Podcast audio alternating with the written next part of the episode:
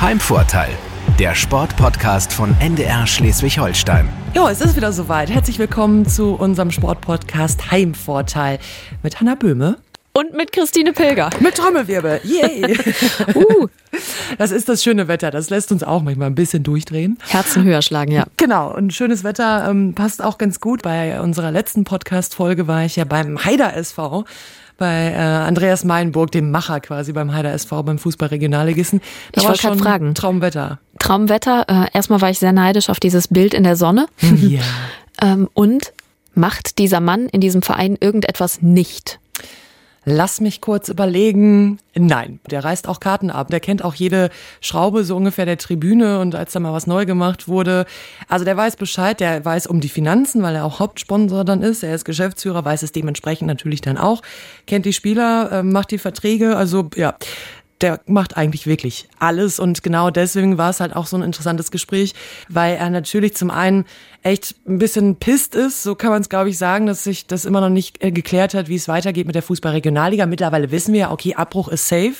Aber ähm, zum Stand, als wir mit ihm gesprochen haben, war noch nicht klar, Aufsteiger, Absteiger, wie ist da die ja. Regelung? Ne? Und das ist das eine, was ihn dann irgendwie ausmacht, aber dann natürlich auch die Leidenschaft für den Verein und ja, das ist eine ganz gute Mischung einfach. Ja, krass manchmal, dass tatsächlich so ein, ein Mensch so wichtig auch für einen Verein ist, ne? Mm, absolut. In der Aufstiegssaison, da war er dann doch mehr eigentlich im Stadion als in seiner eigenen Firma. So, mm. da braucht es Leute, die irgendwie dafür brennen und das tut er auf jeden Fall. Die Obacht, die Zügel in der Hand halten. Also Hanna, du bist immer, also diese Übergänge, die werden also, echt immer besser bei dir. Überleitung zu unserer nächsten Gastgeberin, die auch du triffst. Ja, genau. Janne Friederike Meyer-Zimmermann. Auch da hoffe ich darauf, dass das Wetter wieder hübsch ist, denn ich äh, fahre zu ihr nach Penneberg-Waldenau auf den Hof Waterkant, den sie zusammen mit ihrem Mann betreibt, aber natürlich da auch lebt mit einigen Pferden. Ähm, Janne Friederike Meyer-Zimmermann kennen sicher ganz, ganz viele als wirklich Top-Springreiterin in Schleswig-Holstein und auch deutschlandweit. Sie war unter anderem ja bei den Olympischen Spielen 2012 mhm. schon dabei und ja, ich werde mal sie fragen und mal drüber schnacken, wie es denn eigentlich mit Tokio dieses Jahr so aussieht. Ähm, und das ist natürlich eher einer Teil quasi äh, der Profisport, aber der andere Teil ist eben der Hof mit den ganzen Pferden, mit Zucht, mit Ausbildung, mit Verkauf. Ich weiß gar nicht, wie viele Stunden ihr Tag hat, aber das werde ich sie dann mal fragen, das alles irgendwie so auf die Kette zu kriegen. Und da bin ich sehr gespannt auf den Hof und natürlich auf Janne Friederike. Klingt nach einer tollen Location vor allem, finde ich auch. Definitiv. Hanna, hast du noch eine Frage für Janne Friederike Meyer-Zimmermann? Ja, habe ich. Ich habe mir eine Frage überlegt und zwar ähm, gerade so, wenn man in den hochklassigen Reitsport geht, dann fängt es ja an, dass Pferde sehr extravagante Namen haben. Also äh, Prinz von und zu, Chocolate, äh, Shimmering, äh, Shining, irgendwas. Ähm, mhm. Was ist der verrückteste Pferdename, der bei Janne Frederike Meyer-Zimmermann im Stall steht? Uh, da bin das ich wäre gespannt. meine Frage. Da bin ich sehr gespannt. Und ich frage mich, warum hat eigentlich noch keiner ein Pferd nach uns benannt? Das wäre doch auch mal schön. Du, du meinst äh, Böhme, best, bestes Böhme-Pferd und äh, Pilgerpferd. Ja, weiß ich auch noch Pilger. nicht. ja, Pilgerpferd auch schön. Ja, jetzt mhm. schweifen wir ein bisschen ab. Ja. Ich werde äh, auf jeden Fall natürlich die Frage sehr gerne mitnehmen und äh, bin gespannt, was wir sonst noch so erfahren von Janne Friederike Meyer-Zimmermann. Ich wünsche dir viel Spaß. Danke. Heimvorteil, der Sportpodcast von NDR Schleswig-Holstein. Herzlich willkommen zu unserem Podcast Heimvorteil. Heute besonders schön mit äh, Blick auf eine Reithalle und mein Blick gilt natürlich auch vor allen Dingen Janne Friederike Meyer-Zimmermann. Moin. Hallo, herzlich willkommen hier bei uns auf Vaterkant. Vielen Dank für die Einladung. Es ist ja immer ein bisschen so, wir, wir lassen uns ja dann gerne einladen, da wo unsere äh, Gäste dann quasi zu Hause sind. Ja, und ich glaube, mehr zu Hause bei dir geht ja nicht. Hier arbeitest du und hier wohnst du und hier ist dein Leben quasi, ne? Ja, genau. Also aktuell sind wir jetzt hier in unserem Casino und ähm, wir, wir wohnen auch auf der Anlage. Das äh, ist sozusagen unser, ja, unser ähm, Job, unser Wohnbereich, äh, unser Pferdestall, alles zusammen. Wie wir leben auf dem Ponyhof. Ja, bestimmt natürlich die Traumvorstellung ganz, ganz vieler Mädchen, Jungs, die äh, früh geritten sind. War das auch mal so dein Traum, wenn du dir das jetzt so anguckst? Kneifst du dich manchmal, wenn du das so alles siehst? Also es, es ist natürlich ein gelebter Traum, aber es steckt auch viel Arbeit dahinter. Das darf man nicht vergessen. Ich glaube, äh, viele junge Mädchen haben so den Traum, sich ja beruflich mit Pferden zu verwirklichen und ich kann mir keinen vorstellen, der nicht gern den Tag im Stall verbringt. Aber, das muss man auch ganz ehrlich sagen, so das, was wir jetzt hier machen, hat natürlich auch viel mit Management, Buchhaltung etc. zu tun und man muss sich auch mal ärgern, dass der Trecker kaputt ist und ja, es gibt, äh, gibt vieles, was an einem Tag anfällt. Das hat leider nicht immer nur mit den Pferden zu tun. Ja, klar, wenn ich das gerade so quasi hinter den Kulissen erzählen kann, du musst dann da nochmal eine Unterschrift leisten. Du hast selbst, bist gerade quasi vom Pferd gestiegen, ne, selber noch geritten. Wie strukturierst du deinen Tag? Also es klingt so nach 24 Stunden voll Power irgendwie. Ja, wenn man selbstständig ist, dann hat man ja die Wahl und äh, man kann sich seine Zeit selber einteilen. Aber ich glaube, das kennen die meisten selbstständigen Unternehmer. Man, man muss schon auch relativ viel Disziplin mitbringen und ähm, ja, seinen Tag so strukturieren, dass man eben möglichst das Wichtigste zuerst macht. Und bei mir ist tatsächlich so, dass ich früh morgens immer ein bisschen E-Mails mache, weil da habe ich am wenigsten Lust zu. Da bin ich immer froh, wenn das ich das schon mal weg. Genau, wenn ich das hinter mich bringe. Und äh, danach geht's ans Reiten. Das ist eigentlich ja der, der Kernbereich meines Berufs. Das ist auch das, was mir am meisten Freude macht. Aber da kommen auch manchmal äh, Störfaktoren dazu. Das heißt, äh, wichtiges Telefonat, jemand ruft an, muss noch äh, was ganz Dringendes wissen für eine Turnierveranstaltung, für Sponsoren. Äh, oder eben auf der Anlage ist gerade was kaputt gegangen, Wasserrohrbruch. Ich habe natürlich ein tolles Team, was mir da unheimlich viel Last von den Schultern nimmt. Aber äh, trotzdem gibt es auch viele Entscheidungen, die ich selber treffen muss. Hast du einen Überblick, wer wohnt denn hier alles? ja, also wir haben hauptsächlich natürlich Pferde hier, äh, das sind 40. Ähm, dann haben wir unseren Hofhund äh, Shorty, der gehört meinem Mitarbeiter Sebastian. Und äh, dann haben wir natürlich noch viele Tiere, die wir hier aus der freien Wildbahn ja. herzlich willkommen heißen. Uschi habe ich gerade schon noch kennengelernt. Ah, Uschi, ja, Uschi ist auch zu uns gekommen. Uschi ist die Katze, da hast du recht. Und ähm, ja, ansonsten begrüßen wir auch immer wieder Rehe, Hasen, also äh, jeden, der sich bei uns wohlfühlt. Ja. Hast du es jemals bereut, äh, dein Mann und du, dass ihr diesen ganzen Hof gekauft habt, dass ihr hier alles aufgebaut habt? Nein, Nein, also das haben wir nie bereut, aber es ist auch nicht immer alles leicht. Wir machen das mit großer Passion und ich glaube so, die, die Hauptschwierigkeit für mich und die, die Challenge ist, ähm, auf der einen Seite genug Zeit und, und auch, ja, auch äh, finanzielle Möglichkeiten für meinen Sport zu finden und äh, auf der anderen Seite eben das Unternehmen, die Anlage auch in Schuss zu halten und, und da so die gute Balance zu finden. Das ist nicht immer ganz leicht. Wir, wir leben ja davon, dass wir Pferde ausbilden und verkaufen. Und äh, mein Herz schlägt natürlich dafür, alle Pferde zu behalten und nicht zu verkaufen, aber dann könnte ich meine Mitarbeiter nicht bezahlen. Also das, das geht nicht blutet einem doch schon das Herz, oder? Ja, total. Also das, das fällt mir auch schwer.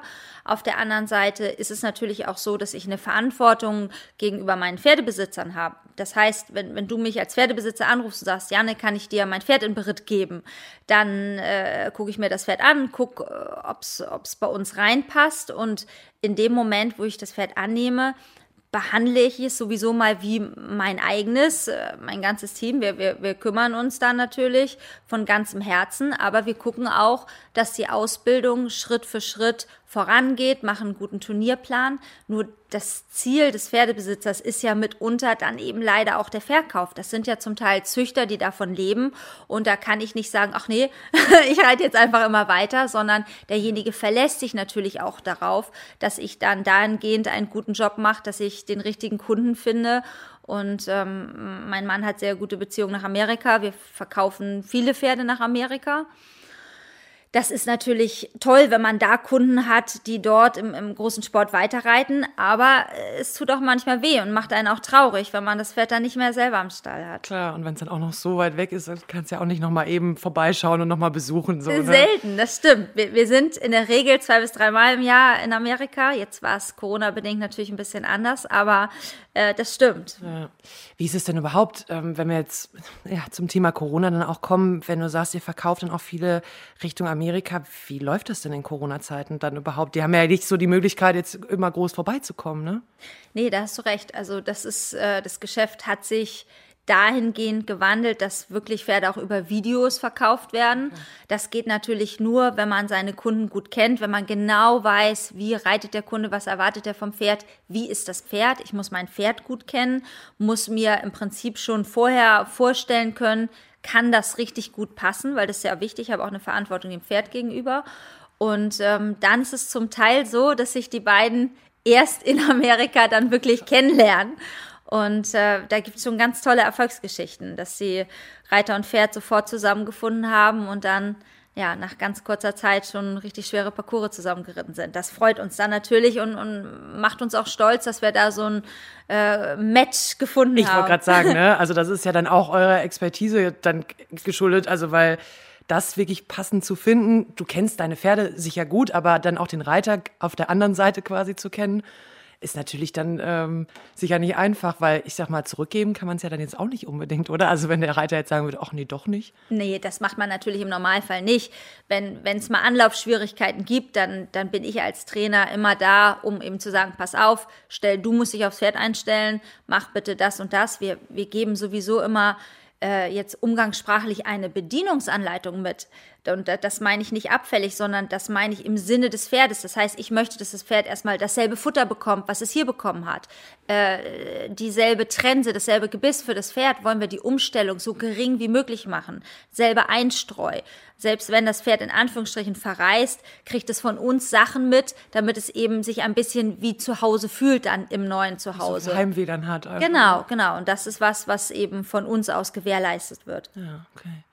Jetzt sind wir schon bei Corona. Wie habt ihr jetzt das Jahr, das gute Jahr, wo wir jetzt eben schon in der Corona-Pandemie leben, überstanden, persönlich, aber auch mit dem Hof? Ja, ich, ich glaube, das ist für alle eine schwierige Zeit. Ähm, ich denke, dass wir uns zu den Glücklichen schätzen können, die eben sich auf so einem Hof frei bewegen können. Das, das ist ja unser Zuhause. Wir haben ein großes Areal und äh, das ist natürlich nicht dasselbe, wie wenn man jetzt in einer Stadtwohnung ist. Wir haben auch schon mal in einer kleinen Stadtwohnung gewohnt, das war auch sehr schön, aber äh, da hat man natürlich weniger Freiraum in der Natur zu sein, als wir jetzt hier mit den Pferden. Aber rein wirtschaftlich ist es natürlich auch schwieriger. Wir, wir haben im Moment kaum Turniere und vor allen Dingen keine großen Turniere. Das heißt, die Einnahmen, die jetzt zum Beispiel über Gewinngelder kommen würden, die fallen weitestgehend weg.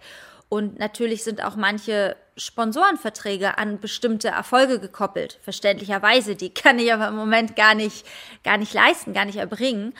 Ähm, das heißt, das ist schwieriger. Man, man ist vielleicht eher dazu geneigt, das ein oder andere Pferd mehr zu verkaufen, was aber eigentlich dem widerspricht, was ich mir für die Zukunft wünsche. Denn ich möchte ja noch äh, an den ein oder anderen Olympischen Spielen teilnehmen und ja, ich, ich, ich weiß nicht, ob es dieses Jahr was wird. Ich weiß nicht, ob es für mich was wird. Und ehrlich gesagt weiß ich auch nicht, ob es überhaupt was wird. Das äh, halte ich nach wie vor für fraglich. Aber danach kommt Paris und äh, ich, ich wäre gern dabei. Dann knüpfen doch da direkt an, wie ist denn da jetzt die Situation? Also ich habe auch, äh, es kann keiner hundertprozentig sagen, ob die Olympischen Spiele am Ende überhaupt stattfinden werden. Viele planen natürlich aber schon dafür. Ähm, wie ist bei euch jetzt der Stand? Der Bundestrainer muss ja dann irgendwann auswählen. Ähm, aber es gibt kaum Turniere. Also wie auswählen? Ja, ganz schwierig. Also ich möchte nicht in der Haut des Bundestrainers stecken. Äh, es ist sicherlich so, dass diejenigen, die äh, den Mut und die Möglichkeiten hatten, zum Teil über die Global Champions Tour, zum Teil einfach über Eigeninitiative ins Ausland zu gehen und dort eben äh, große Turniere zu reiten die haben sicherlich einen ganz großen Vorteil. Einmal natürlich einen Trainingsvorteil, aber auch den Vorteil, dass sie dem Bundestrainer schon beweisen konnten, dass sie in Form sind. Ich habe meinen letzten Nationenpreis Ende letzten Jahres in Spanien geritten. Den konnten wir gewinnen. Ich, ich habe mit meinen, mit meinen Nullrunden auch, glaube ich, maßgeblich dazu beigetragen. Aber im Prinzip bin ich seitdem in der Bringschuld, in Anführungsstrichen, jetzt wieder zu beweisen, dass ich auch in Form bin. Und mein ursprünglicher Plan wäre gewesen, das äh, beim Hamburger Derby oder eben in Aachen zu tun. Diese Turniere sind jetzt aber auf Ende der Saison verschoben. Das heißt, die finden erst nach Tokio statt. Und dementsprechend weiß ich ehrlich gesagt wirklich nicht ganz genau, wo ich überhaupt mich jetzt so richtig behaupten kann. Ich, ich werde natürlich die Turniere nehmen, die da sind. Aber das wird sehr schwer sein für Otto da, die richtige Wahl zu treffen. Und ich denke mal, dass er äh, auf ein Team mit guten Vorerfolgen zurückgreifen wird, weil es gar nicht möglich sein wird, sich jetzt so kurzfristig besonders hervorzutun. Aber auch so, ich meine, so lang ist es ja auch nicht mehr hin bis Tokio. Und ich weiß, wir haben einen Podcast gemacht mit Alisa Stuhlemmer, die als Seglerin bei den Olympischen Spielen startet. Die haben halt jetzt schon ihre Boote hingeschickt. So, wie ist es bei euch dann auch mit Pferden und sowas? Ist ja auch nicht mal eben an einem Tag alles gemacht. Also ich meine, man muss ja auch irgendwann planen können. Ne? Ja, das stimmt. Also äh, bei uns ist die Deadline dann auch im Juli. Dann beginnt die Quarantäne. Dann ist es so, dass die Pferde erstmal äh, zusammenkommen müssen und äh, dann eben auch rübergeschickt werden. Also wir, wir haben jetzt noch wirklich so äh, ja, zwei, drei Monate und äh, dann geht's los oder eben nicht. Aber wir planen zumindest dafür. Wir haben auch noch Impfungen zu machen. Also, und da meine ich jetzt nicht Corona-Impfung, sondern eben auch unsere Pferde werden geimpft. Wir hatten aktuell ja auch den Herpes-Virus, der uns Probleme gemacht hat. Äh, Gott sei Dank ist er, äh, ja, nicht bei uns hier im Stall gewesen. Meine Pferde sind auch alle vorher schon Herpes geimpft gewesen. Mhm. Aber trotzdem war das wirklich ein schlimmer Ausbruch, der in Spanien stattgefunden hat und auch überall übergeschwappt ist und, und das Turniergeschehen wiederum nochmal vier Wochen komplett lahmgelegt hat. Also da, da sind noch einige Hürden zu nehmen im wahrsten Sinne des Wortes. Und wir, wir bleiben in guter Vorbereitung, aber wir kennen das Ende nicht. Ja, ist schon schwierig zu sagen, bis du nicht weißt, bist du jetzt im Sommer in Tokio oder nicht. Ja, das stimmt. Was wir auch noch planen, was, was sehr spannend wird, wir wollen ein eigenes Turnier machen.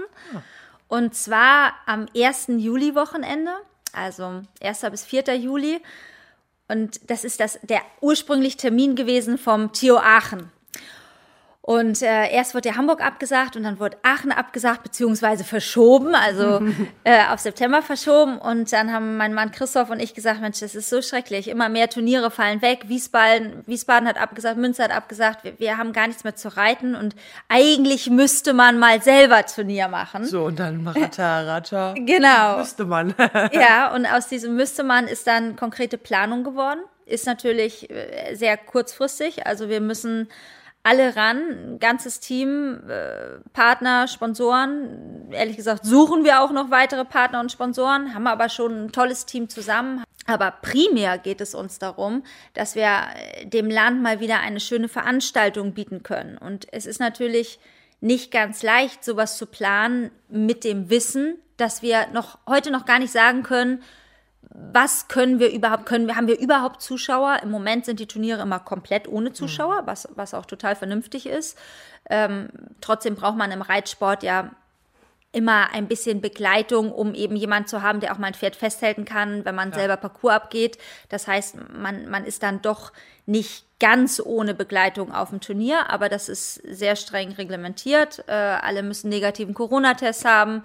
Und was uns wichtig ist, dass wir eben einem, ja, einem breiten, reitbegeisterten Feld von Amateuren, aber auch äh, internationalen Top-Sportlern, über U25-Reiter, das heißt die Nachwuchsreiter, über junge Pferde, dass wir denen eben mal wieder eine Plattform bieten mhm. können. Und wir wollen das, das Ganze dann über Clip Horse übertragen, so dass eben die in Anführungsstrichen Zuschauer auf jeden Fall dabei sind, ja, ob dann jetzt auf ja, okay. eine Art und Weise eben auch dabei sein können. Also das ist unsere Planung und das ist jetzt so das nächste große Projekt.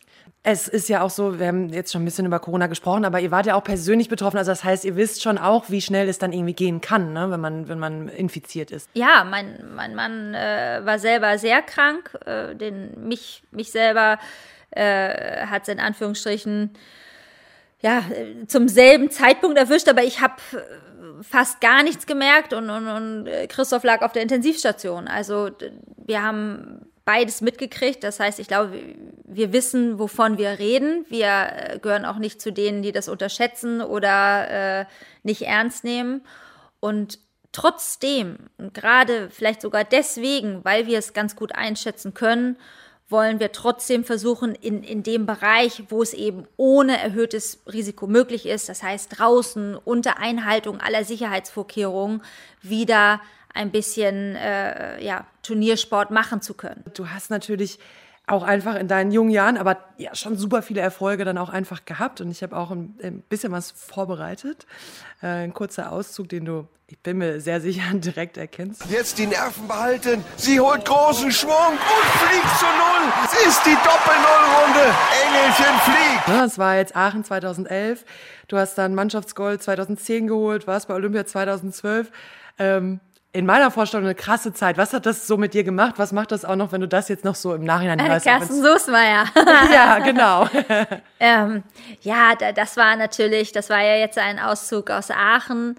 Äh, das war sicherlich ein ganz besonderer Moment äh, wie man in dem Ausschnitt ja auch hört, es ist die Doppel-Null. Äh, es war eben so der Moment, dass keiner mehr damit gerechnet hat, dass noch jemand es Doppel-Null schafft. Es waren nur noch zwei Starter. Ich war vorletzter Starter. Ich habe ehrlich gesagt auch nicht damit gerechnet. also ich habe es natürlich versucht und mein Mob sowieso, aber wir sind jetzt äh, nicht siegessicher reingeritten, sondern wir haben uns wirklich so von Sprung zu Sprung äh, über den Parcours gekämpft und, und als wir dann diese vorletzte Linie fehlerfrei geschafft hatten, die Doppelsteilkombination. Ich wusste, es war nur noch der eine Sprung und ich sehe diese Distanz und ich sehe den Sprung und denke, ja, da ist es, da ist es. Und, und reite der Distanz hinterher und reiß im Sprung die Arme hoch, weil ich, ich wusste einfach, wir, wir schaffen es, wir haben es geschafft und habe mich da schon so gefreut. Das, ja. das hatte da ja noch gar nichts mit dem Sieg zu tun, sondern es war einfach so der Stolz und die Erleichterung, dass wir beiden das nun geschafft haben. Wir haben uns das ja auch richtig erarbeitet, Mops und ich. Also das äh, war nicht selbstverständlich. Wir haben auch äh, mal ein Jahr den großen Preis von Aachen nicht geschafft. Das war einfach noch zu schwer und wir sind immer dran geblieben, haben immer weiter gekämpft und ja, das, das war wirklich sensationell und die, die Zeit werde ich nie vergessen und ich möchte auch wieder in Aachen vorne sein. Also es war jetzt tatsächlich die letzten Jahre so, dass ich immer wieder auch Pferde bis in den ganz großen Sport aufgebaut habe. Zum Teil haben wir sie aber auch verkauft. Ich hatte zum Beispiel mit Chuck ein sehr gutes Pferd, der auch mehrere fünf Sterne große Preise platziert war. Den haben wir verkauft. Äh, mit Goya konnte ich in Barcelona das Nationenpreisfinale gewinnen. Das war ähm, war jetzt vielleicht in Deutschland nicht ganz so präsent, war für mich aber auch ein einmaliger ja. Moment. Das war der letzte Nationenpreis von Ludger Beerbaum und, und wir mussten null sein und wir waren null und, und haben am Ende gewonnen. Also das, das sind so besondere Momente. Und äh, ich wünsche mir natürlich, dass noch ein, zwei davon kommen werden. Wir hatten jetzt wirklich auch zwei, drei Jahre, wo wir uns sehr hier auf die Anlage konzentriert haben, auch ja, erstmal äh, alles so ein bisschen zetteln mussten. Wir sind ja auch Jungunternehmer, mussten hier auch erstmal einiges in Anführungsstrichen abbezahlen. Aber äh, mein Traum ist nicht erloschen und ich möchte auf jeden Fall nochmal bei Olympischen Spielen dabei sein und äh, ja, im besten Fall ganz vorne dabei sein. so, ich habe auch noch einen Ton vorbereitet, ne, wo wir ja auch schon drüber gesprochen haben ähm, Mops war für dich dann natürlich ein besonderes Pferd. Ist es dann noch? Ist er noch, ja. Ist er noch, genau. Aber bei jetzt, meinen Eltern. Ja. Und es ist, es ist ein bisschen herzergreifend. Zum Abschied von Mops oh. haben wir mit dir gesprochen. Ui. Das hat mich so berührt, dass so viele Leute mir auch geschrieben haben und gesagt haben, sie kommen für Mops. Das ist irgendwie was Besonderes und er hat hier so viele Fans. Und darüber freue ich mich sehr. Ich finde, finde schön, dass es mit den Taschentüchern geklappt hat. Und das war wirklich traumhaft, auch wenn es mich sehr mitgenommen hat. Also, oh Gott, das, wirklich, ich meine, das immer noch traurig. Ja, ich habe es auch bei uns im Archiv ah. gefunden und habe gedacht, okay, ich war nicht dabei, aber trotzdem ist es sehr ja. herzergreifend. Äh, wie viele Tränen hast du insgesamt dann vergossen? Also, ich glaube, da waren es ja, ich, ich kann es gar nicht sagen. Mittlerweile, ich habe ihn jetzt gerade besucht und äh, ich, ich lache immer nur, wenn ich ihn sehe, weil, weil ich mich so drüber freue. Der ist topfit. Ähm, er sieht wahrhaftig nicht aus wie ein berühmtes Springpferd, sondern wie so ein, weiß nicht, kleines, dickes Shetland-Pony. Deswegen hast du ja irgendwann auch Mops genannt, ne? Ja, also. und der bei uns in der Herde, äh, er ist natürlich größer als ein Shetland-Pony, aber bei uns in der Herde ist er tatsächlich immer noch der kleinste und der, der ist so zufrieden und, und so glücklich und das war er früher auch, aber man muss sagen, ihm fehlt auch nichts und er kriegt äh, von meiner Mama die beste Pflege, genauso wie mein erstes Grand Prix-Pferd Calistro, der heißt nur noch Opa, äh, der ist 28 und bekommt immer Mesh, weil er keine Zähne mehr hat. und, und die beiden sind äh, super Buddies und, und ja, machen. Opa und Mops hängen Ja, Opa und Mops, die, die machen Rentnerparty. Und insofern, ja, kann ich jetzt tatsächlich nur noch drüber lachen.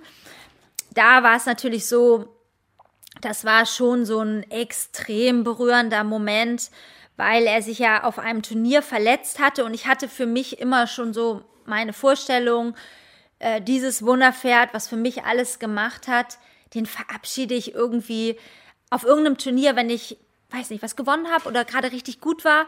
Und dann merke ich, es ist da und dann sage ich so und jetzt, äh, das war's. So, und Ja. das hatte ich für mich so, das wusste ich eigentlich innerlich.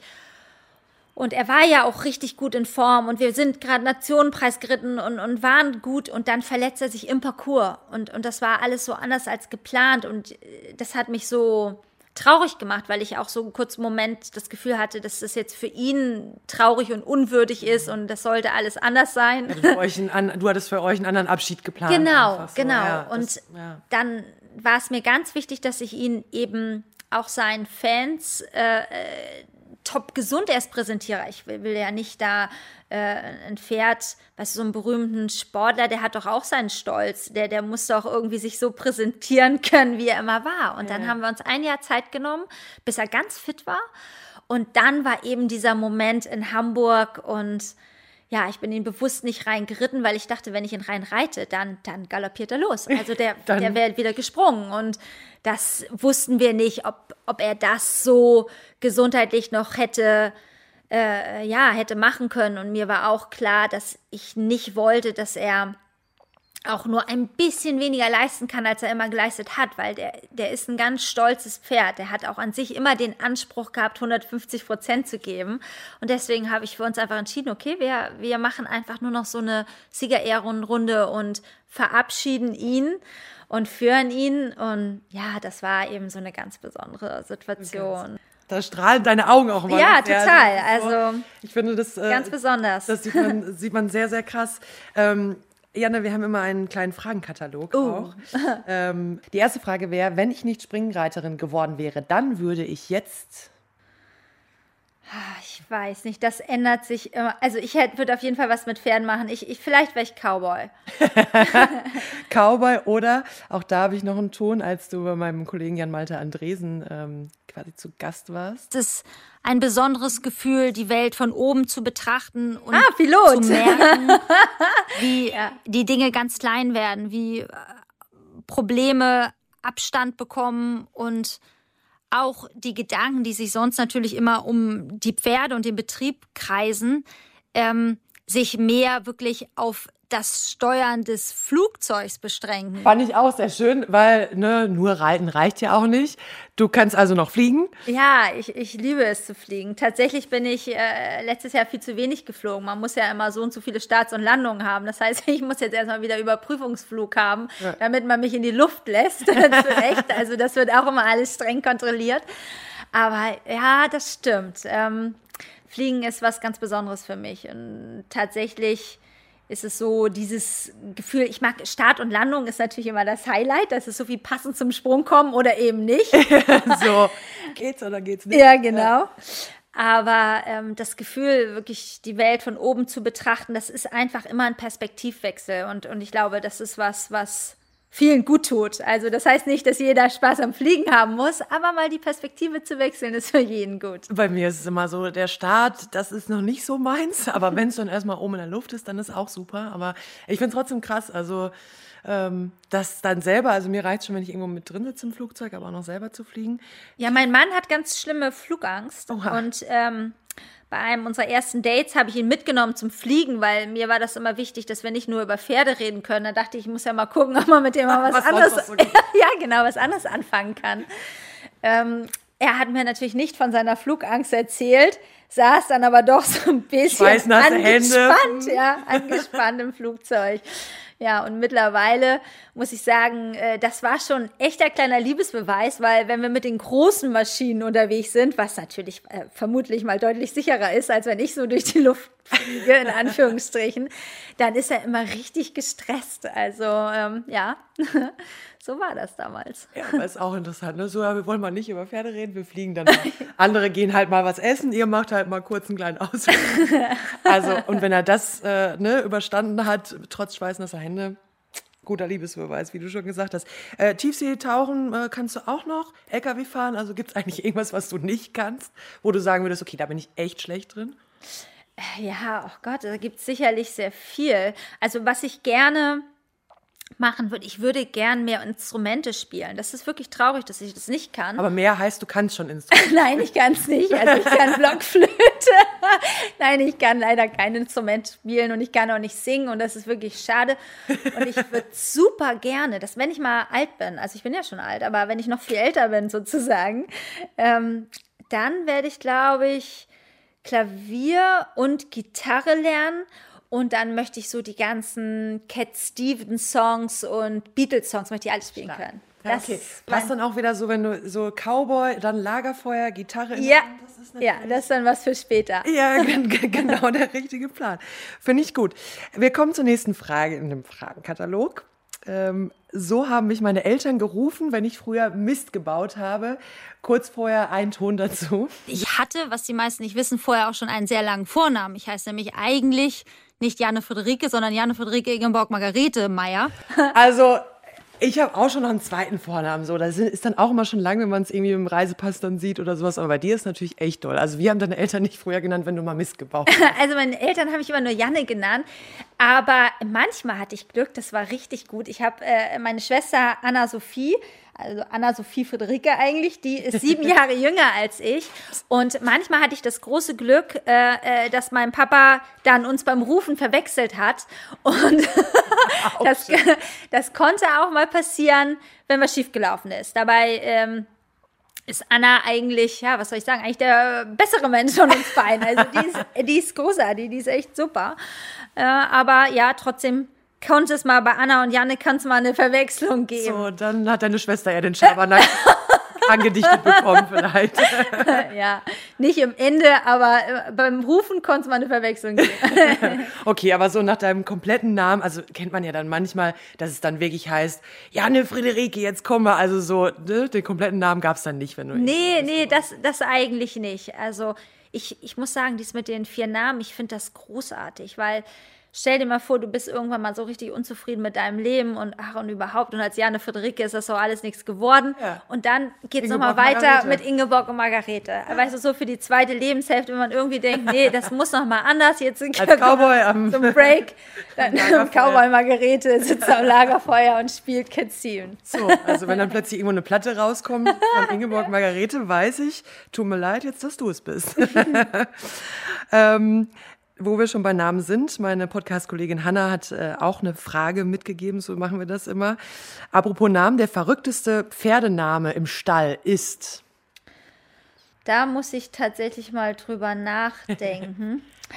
Wir haben nicht mehr so richtig verrückte Namen. Ist eigentlich richtig schade, jetzt wo du das so sagst. So, ich hatte mal eine äh, Pferdebesitzerin, Züchterin, die hat ihren Pferden immer ganz verrückte Namen gegeben. Also äh, Call Me Future oder verheißungsvolle Namen in Anführungsstrichen.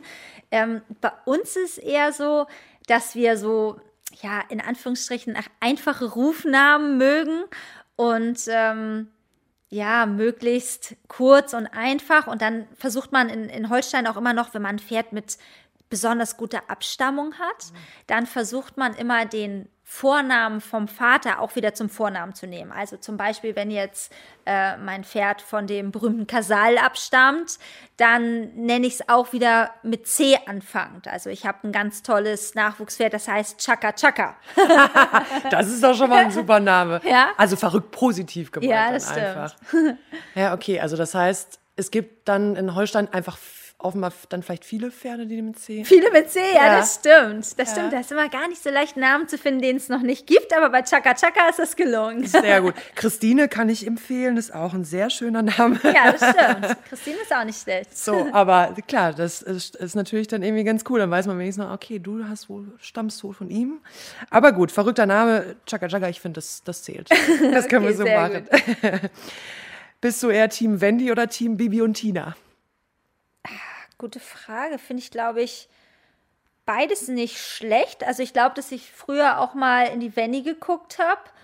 Ähm, Bibi und Tina, ja, nee, also würde ich mich mit beidem partiell committen. äh, grundsätzlich bin ich jetzt eher so Team Westernfilm. das finde ich besonders gut. Old Shatterhand. So, ja, das will ich auch nicht so hier, ne, nur das Brave, sondern auch mal richtig. Ja, auch schön. mal voll losgaloppieren. Sehr gut. Ähm, Theaterbesuch in Hamburg oder Reiterparty in Pinneberg?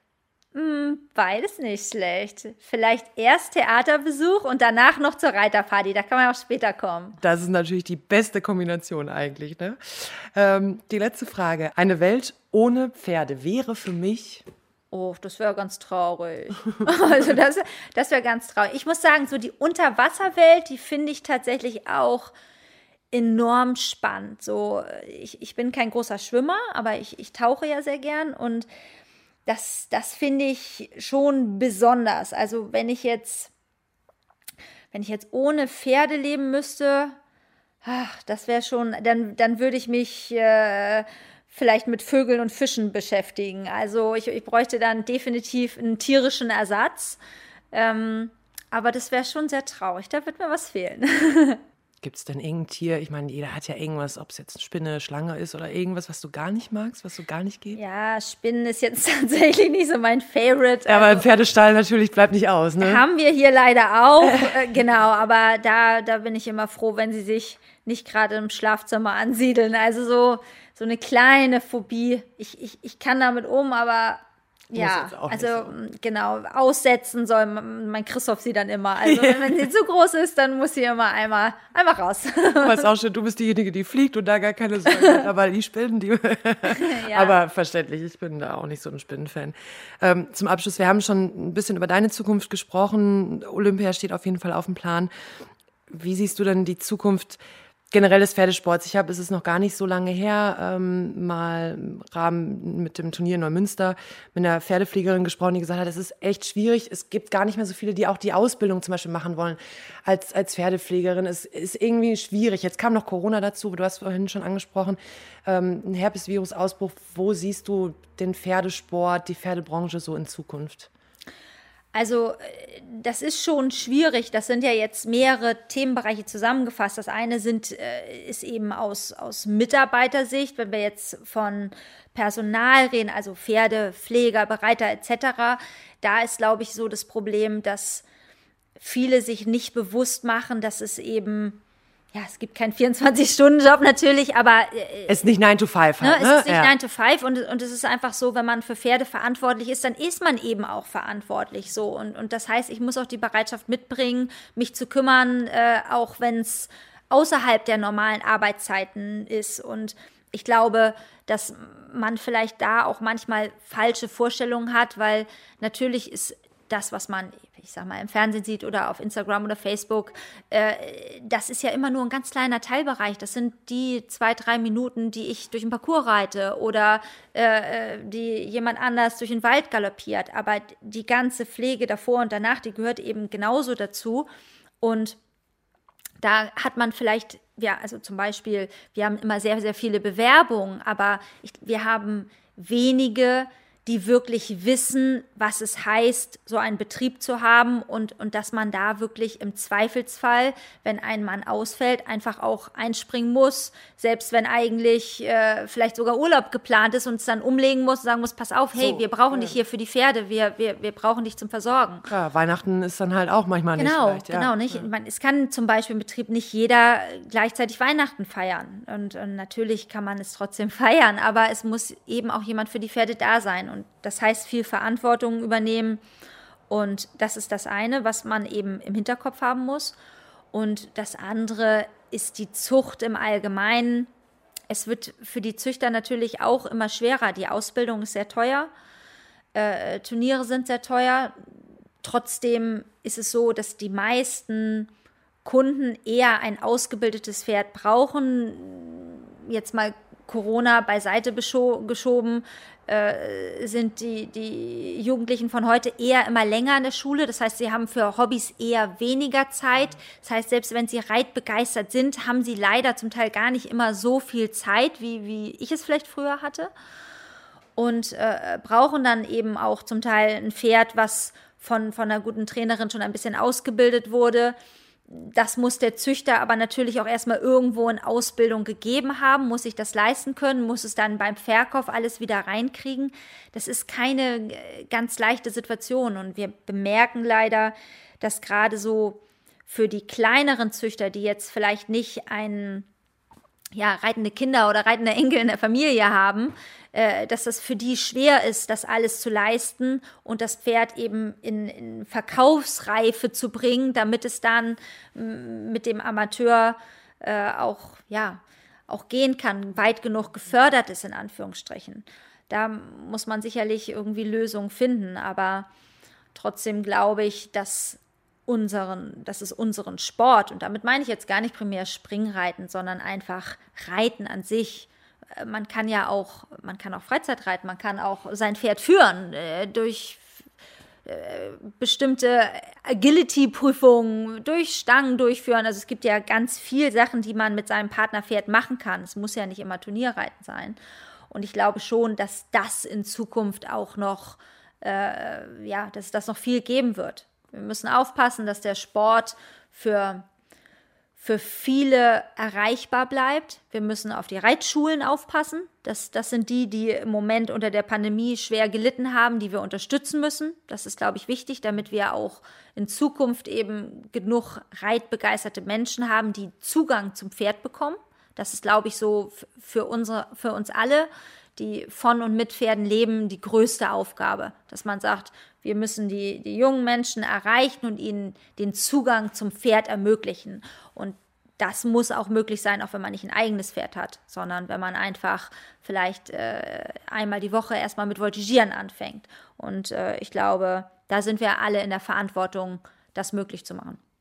Ich glaube, es ist ein gutes Schlusswort.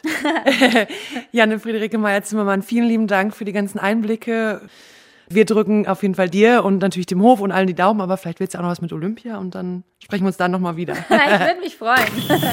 Heimvorteil, der Sportpodcast von NDR Schleswig-Holstein.